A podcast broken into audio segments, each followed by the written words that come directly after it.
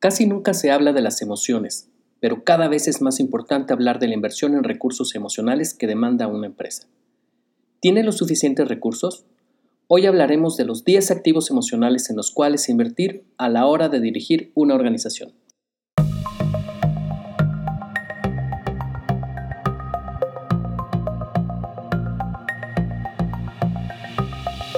Hola, soy Enrique López de Inteligencia Empresarial, podcast donde hablaremos de inteligencia de negocios, estrategia, mindset directivo, rediseño empresarial y en general todo lo necesario para que tú seas un mejor empresario.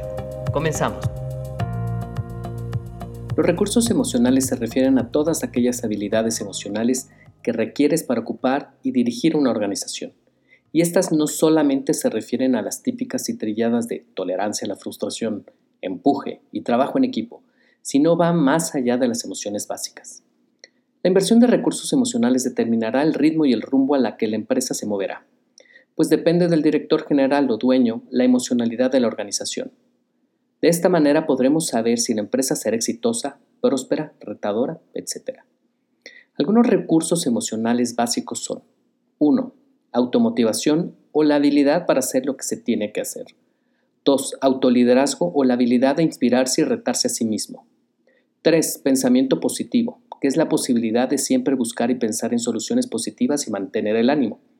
4. Visión a futuro, que es la capacidad de vislumbrar un futuro y la certeza de que se puede crear. 5. Paciencia, el saber qué se espera y por qué se espera. 6. Empatía, la capacidad y habilidad de relacionarse con los otros de manera adecuada y constructiva. 7. Ambición y conciencia del riesgo, es el deseo de progresar de manera sustentable y contagiar a otros. 8. Pasión, la habilidad de desear lograr cambios, progreso, riqueza y mejora.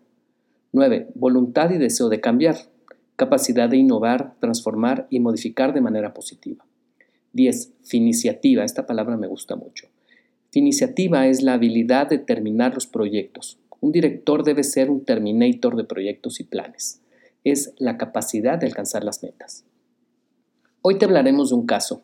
Es el caso de Ociel, el director general de Rania Logistics, una empresa de logística y transporte de productos en frío. Recuerda que en estos casos, en, este caso siempre se han cambiado los nombres y la empresa, y cualquier similitud con alguna empresa es pura coincidencia.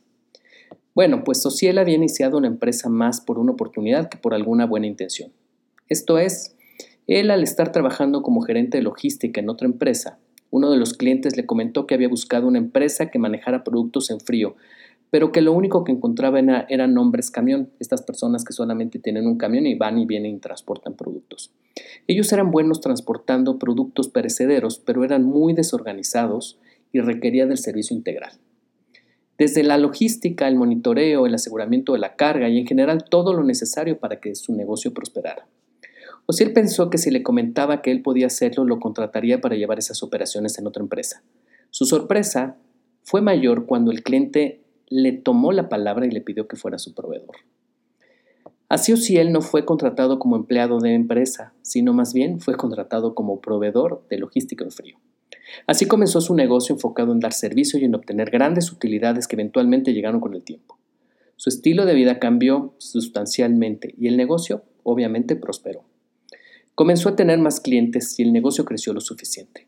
Sin embargo, cierto día el cliente principal decidió tener su propia flota y dejó de usar los servicios social. El negocio se tambaleó y comenzaron las dificultades. Ociel decidió que no tenía la capacidad y el ánimo para seguir dirigiendo la empresa y contrató a un director general que se hiciera cargo de su negocio. Sin embargo, nueve meses más tarde, el negocio estaba peor que nunca y tuvo que regresar a hacerse cargo de él. Su humor era de lo peor, estaba aburrido y harto de tener tantos obstáculos, por lo tanto tenía muchos problemas para tomar decisiones, ya que temía equivocarse o realmente perder lo que ya él tenía. La empresa apenas sobrevivía con los clientes y Ociel no sabía qué hacer. Esta empresa requería de alguien que tuviera estómago de hierro, como todos los negocios, por supuesto, pero sobre todo un interés genuino por enderezarlo y hacerlo próspero. Requería de liderazgo y motivación para hacer lo necesario, y tomar las decisiones para estabilizarlo y luego hacerlo crecer. O si él no sabía qué hacer para salir adelante. Este caso es el ejemplo de muchas empresas mexicanas, las cuales se iniciaron por las razones equivocadas. Se iniciaron para producir utilidades, pero sin la conciencia de todo lo que representa iniciar una empresa y de la necesidad de tener competencias emocionales necesarias para resistir los embates y los problemas típicos de cualquier empresa. El propósito personal debe estar alineado al propósito empresarial. De no ser así, es muy fácil que en los momentos difíciles no se cuente con el temple necesario para afrontar las dificultades. Desde la empatía y la visión de negocio hasta el liderazgo y la automotivación, sin una adecuada inversión de recursos emocionales, entonces podemos encontrarnos con empresas que sufren de mil males. Aquí te voy a mencionar 10 por lo menos. Número 1. Falta de visión y motivación. 2. Falta de compromiso y toma de decisiones. 3. Falta de seguimiento en las acciones y procesos. 4. Perseguimiento de los empleados para que hagan lo que se tiene que hacer. Ya no es seguimiento, sino perseguimiento. 5. Estancamiento en el crecimiento y desarrollo. 6. Parálisis organizacional. Es la incapacidad de moverse, decidir o generar cambios. 7. Miedo a los, retos, a los retos y a los cambios. 8. Desconocimiento del mercado y falta de atención a sus cambios. 9. Desesperanza empresarial. Y 10. Alta rotación del personal. Si sufres de algunos de estos síntomas empresariales, lo más seguro es que no cuentas con los recursos emocionales necesarios y necesitas hacer una inversión en ellos. ¿Cómo hacer esta inversión? Bueno, debes empezar por el por qué. ¿Por qué haces lo que haces? ¿Qué te motiva? ¿Por qué estás dispuesto a invertir tu tiempo y esfuerzo en ese negocio? El segundo tema es, ¿vas a destinar tiempo a esta empresa? ¿Es lo, ¿Es lo mejor que puedes hacer o hay cosas más interesantes y productivas para hacer profesionalmente hablando? ¿Qué tanto te afecta lo que haces en tu vida personal?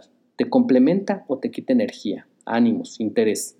¿Lo que haces te hace ser mejor y más profesional o sientes que estás estancado y podrías estar haciendo otra cosa? La importancia de tener la claridad en lo que haces, piensas y sientes con respecto a tu empresa o tu posición directiva habla mucho de ti y de tus resultados. Si no estás dispuesto a hacer una inversión fuerte emocionalmente hablando en la organización, muy probablemente no estás donde deberías estar y esto mermará tu desempeño.